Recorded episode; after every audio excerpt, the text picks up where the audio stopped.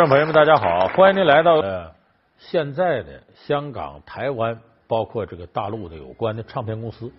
为什么我们要讲到唱片公司？诸如像宝丽金呐、滚石啊，是因为唱片行业啊是娱乐行业不可或缺的这么一种，而且它代表着一个时代。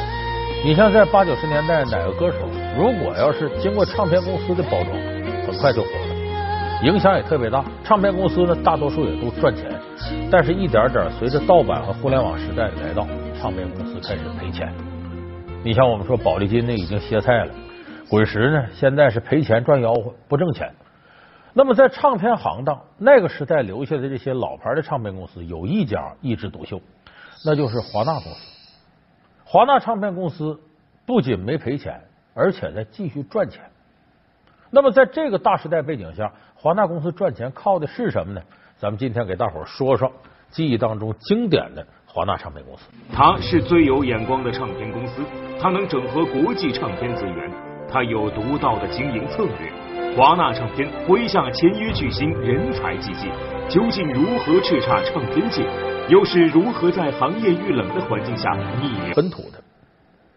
而华纳和宝丽金挺像，有国际背景。它的国际资本背景呢是国际上的华纳音乐集团。当初华纳是怎么打开的局面呢？它是通过控股和并购来实现的。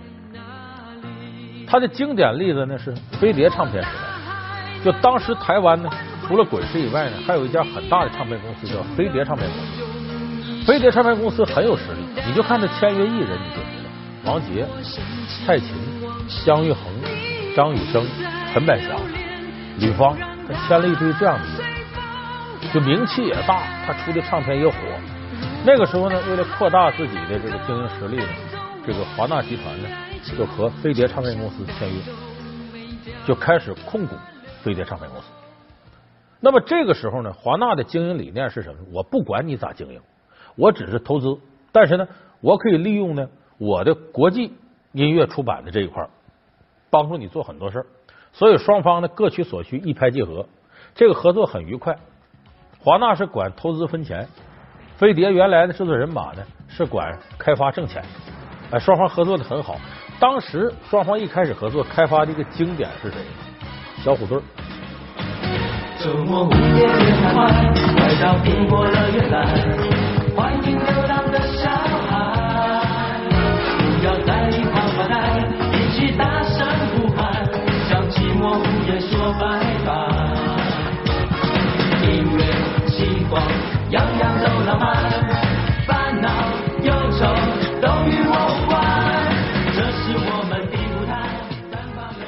八十年代末期呢，台湾的这个中视公司做了一档节目，叫这个 TV 争霸赛。就是个选秀节目，当时主持呢是三个小女孩，就是活泼靓丽的仨小女孩。这队伍叫小猫队，那小猫嘛符合女性的象征。结果呢，这三个女孩很火，有人就说呀，这个舞台上啊阴盛阳衰，性别不平衡，说能不能想办法再整仨小男孩，跟他们打对台戏，可能现场更火。所以当时就说这仨男孩上哪儿找呢？这样，咱们这个开始海选。让大家报名，就在这时候，十八岁的吴奇隆，十七岁的陈志朋和这个当时十五岁的苏有朋，这三个人入选。这仨男孩都是又会唱又会跳，那你组成个队伍跟小猫队抗衡吧？叫啥呢？那叫猫，这叫虎，就这么的小虎队诞生。又会唱又会跳，就一上节目呢，那个很出人意料，不光是小女孩喜欢他。有些老大妈，哎呦，这孩子跟我儿子似的，跟我孙子似的，都挺喜欢他。假如像在台湾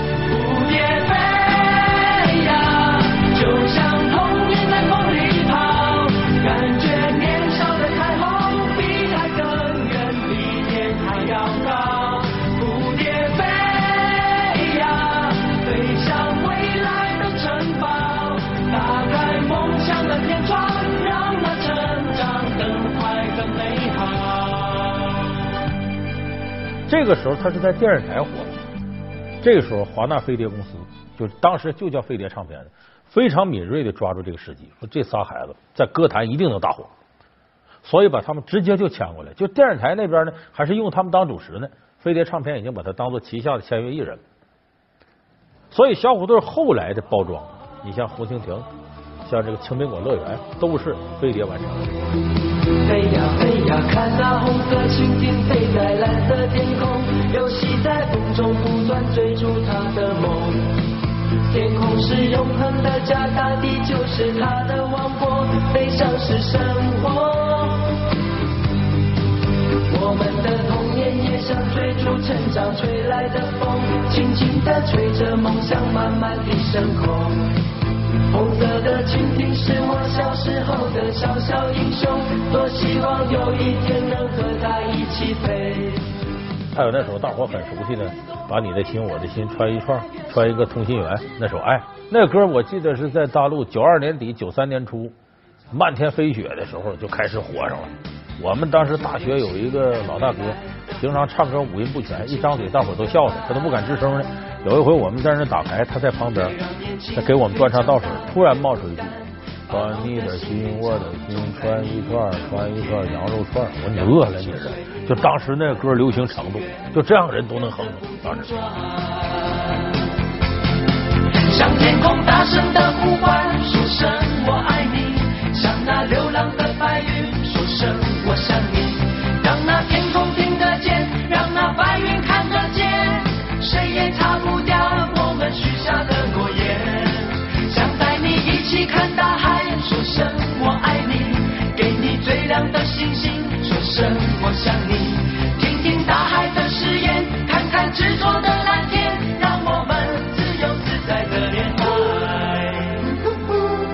所以小虎队那个时候是作为华纳唱片当时慧眼识才的第一个经典例子。那阵那个唱片一卖好几百万张，那一下子就大赚特赚。就一开始华纳注入的飞碟公司，它本身就是从赚钱这角度有很多开发，而且它不光是着眼于本土，就说从台湾辐射到大陆，它有国际化视野。有一个歌手就是经华纳推广到世界范围。这个歌手出的一个唱片，也是真正意义上的中国人第一次走向世界。这歌手叫什么名呢？可能有的观众朋友不熟悉的，叫朱哲琴。年岁大的观众朋友会记得有首歌，那是在八九十年代很流行，叫《一个真实的故事》。它反映东北一个女孩啊养丹顶鹤，后来为了救丹顶鹤牺牲的事儿。前面有段这个道白，有一个女孩，她从小爱养丹顶鹤，在他大学毕业以后，他仍回到他养鹤的地方。可是有一天，他为了救一只受伤的丹顶鹤，滑进了沼泽地，就再也没有上来。然后一开始是走过这片小河，你可曾听说？这个歌呢，很多人听说，这不好像甘萍唱的吗？甘萍是翻唱，他的原唱是朱哲琴。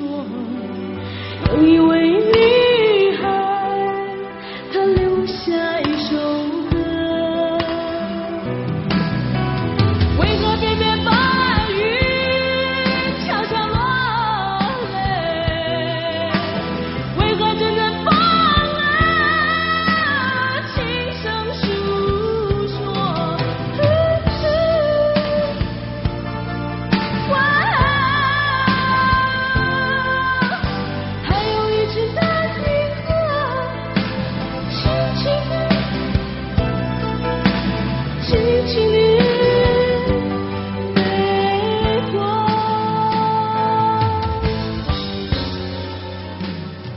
那么朱哲琴真正被大家所熟悉，是他那首经典的不能再经典的《阿姐鼓》。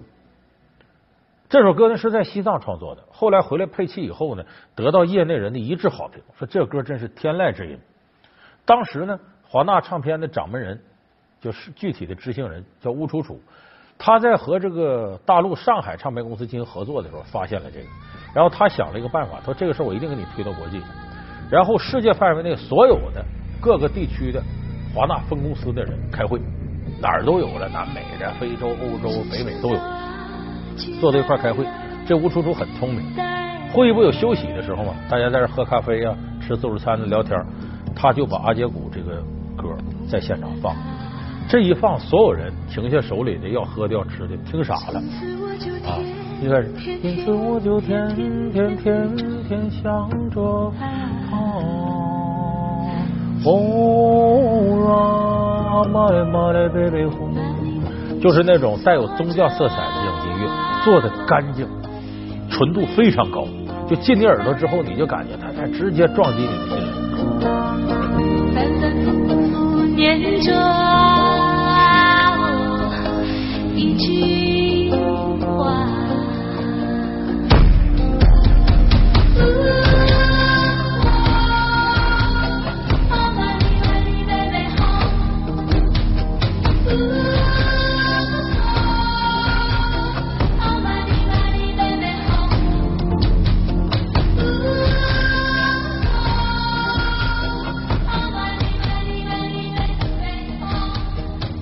这阿杰古当时在会上得到一致好评，说这来自中国有这么高水准的音乐制作能力，就这么的，各个地方华纳公司唱片的当家人都说我要我要，就这样把阿杰古这个唱片推广到全世界，这是中国人真正意义上推广到全世界的第一个唱片。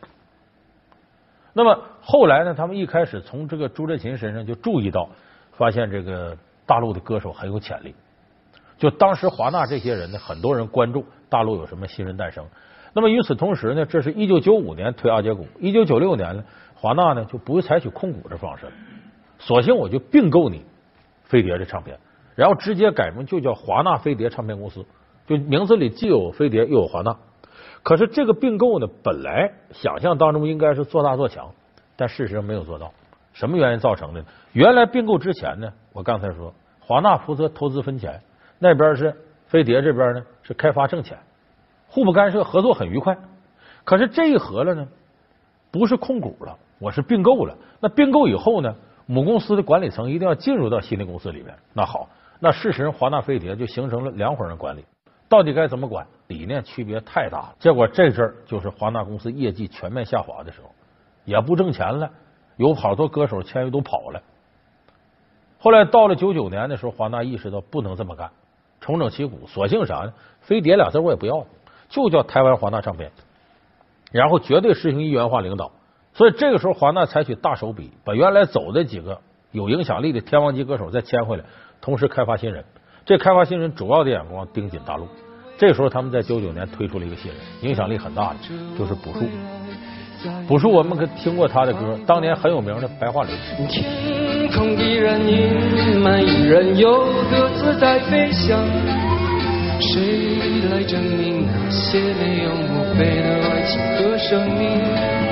雪依然在下，那村庄依然响，年轻的人们消失在白桦林。就是这个当时唱片呢，走去两千年卖的比较火。这里头主打歌就是《白桦林》。当时这白桦林创作是很有意思的，它其实是前苏联的一个民歌，就反映在这个战争之前离别家乡，既有厌战情绪，同时又有家人的眷恋。它其实跟山楂树啊、跟卡秋莎呀这类前苏联歌曲是一脉相承的。朴树以一种另类的演绎方式，秉承了九十年代时候和这个高晓松合作的时候校园民谣的特点，来很抒情啊、非常舒缓的演奏这么一首歌，当时在市场上大火。那么本来以为呢，说朴树这个歌火了，华纳会接着趁热打铁再出唱片。可是再出第二个唱片，时隔了三年，才推出第二个唱片，就是《生如夏花》。这首歌很火，咱们很多朋友也会唱，也愿意听这歌。我是这耀眼的瞬间，是划过天边的刹那火焰。我为你来看，将熄灭，永不能再回来。我在这里呀、就在这里呀、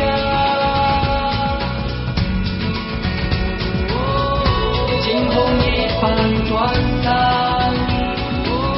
像夏花一样绚烂。这这个华纳靠唱片挣钱，你这个速度，这怎么可以？其实这就是华纳为什么到现在还能挣钱，而滚石赔本赚吆喝不挣钱。重点的原因就在于唱片行业当时遇到了一个大瓶颈。咱们其实很多音乐发烧友都可以想起来，九十年代末期到新世纪初期时候，最大的敌人是什么？盗版。盗版这个事儿呢，不是唱片时代就说 CD 时代才有的，是磁带时代就有。你像我最开始接触流行音乐，我们买磁带百分之九十都盗版。那时候全国呢各处都有这种磁带公司，这些竞争不激烈，为啥？市场太大了。那时候动辄一盘磁带，你像当初李玲玉的带呀，包括翻邓丽君的带呀，一卖就几百万，这市场非常大。而且我们当时听到磁带，为什么他们卖了几百万？原来那个母公司出产的东西数量没那么大，一经过盗版，这磁带铺天盖地，而且很多时候出磁带那家就是盗版，就这音乐都是盗版，就采用那种就扒袋子的方式，把人欧美啊、呃日本的、韩国的流行音乐给扒下来，然后咱们现填词用歌手演绎，这本身就是一种盗版行为。等到卖磁带的时候，你这卖火了，那我就直接给你复制。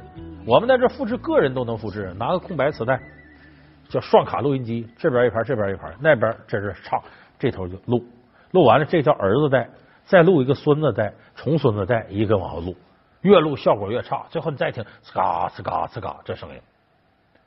但是那时候磁带盗版对磁带行业打击不大，在哪儿呢？就制作这一块，虽然你不拿原来的版权省着钱，可当时版权不值钱。你别说那个九十年代初期的时候，大伙儿听过吧？朝花夕拾杯中酒，这叫中华民谣。这歌冯小泉写的，当时就给他一百多块钱版权费，就版权也不值钱。朝花夕拾杯中酒，寂寞的我在风雨之后。醉人的笑容你有没有？大雁飞过菊花插满头。时光的背影如此悠悠，往日的岁月又上心头。朝在西去的人海中，远方的人向你挥挥手。南北的路所以这个本身你靠版权，那个时代也挣不着钱。那么翻磁带呢，在市场上卖，价格差不了太多。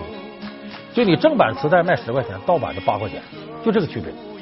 所以当时呢，盗版对正版的冲击，严格意义上说没有那么大，就基本上翻磁带都可以挣钱。就原来出磁带那家也挣，可是到了 CD 时代、唱片时代，完全改变了。为什么呢？讲究版权的时代，我出正版的 CD 的话，比方说国外进口的，一百多块钱一张 CD；国产的呢，五十六十也得。但是盗版 CD 十块钱搞定了。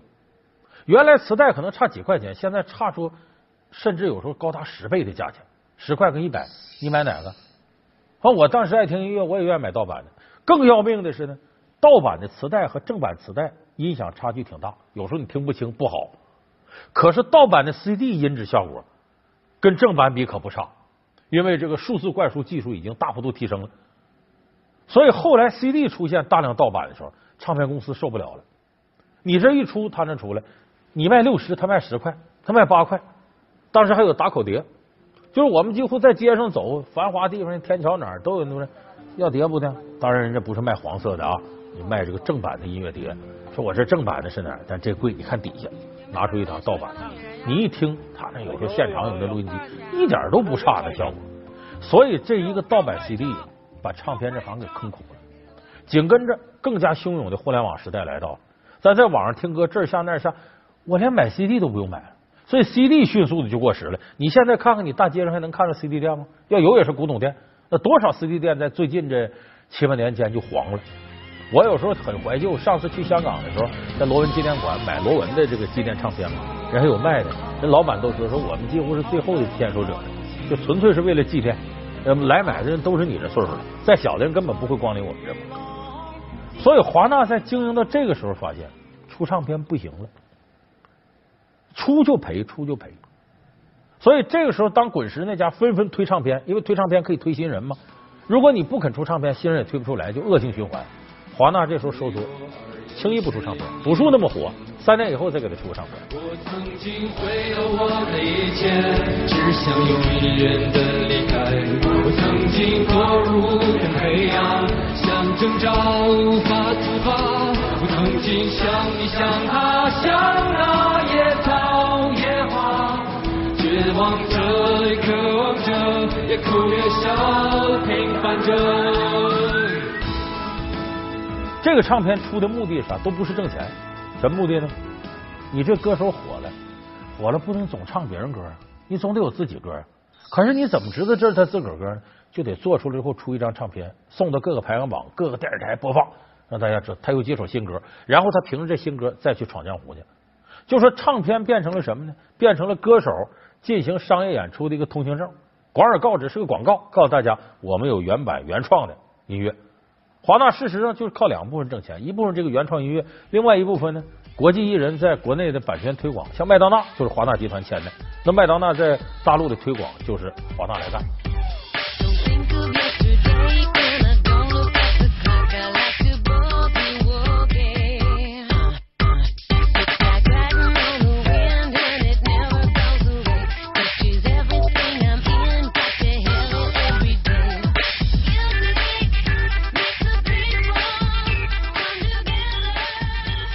所以说，给朴树出唱片也是为了给他打腕。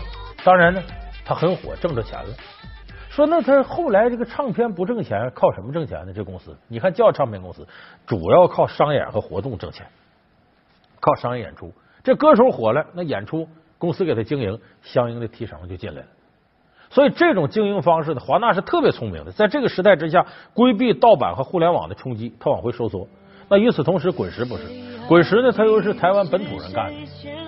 他拼命的扩张，结果战线拉的太长，而又赶上唱片盗版不挣钱，所以滚石一直赔钱。你看滚石出了很多好歌，那真是就赔钱赚吆喝。所以你跟这一比，你发现华纳经营策略是不要什么原创，不要什么歌手情怀，你就看你能不能挣钱。你挣钱我就干，不挣钱我就不干。有人说这太势利了，这太没有人文情怀了。其实你想来想去，华纳这个打法是对的，在商言商。就我这公司，我无论经营的多好，我培养了多少出名歌手，我要倒闭了，那么我就一切都无从谈起。我首先得保证公司赚钱，公司赚钱的前提啥？歌手得挣钱。就只有双方达成这种互利互惠，这个公司的大规模的运营能力才能够继续发挥。所以说，华纳带给我们的理念就是：当你所有的文化公司。都在自己业务上飞奔的时候，你别忘了，你首先是个公司，然后才是个文化公司。首先要赚钱，然后才能谈得上情怀二字。他们的歌词直白上口，他们的旋律通俗易学，他们的歌者身份多变。口水歌为何风靡一时，然后就此沉寂？口水歌怪现象的背后究竟有何推手？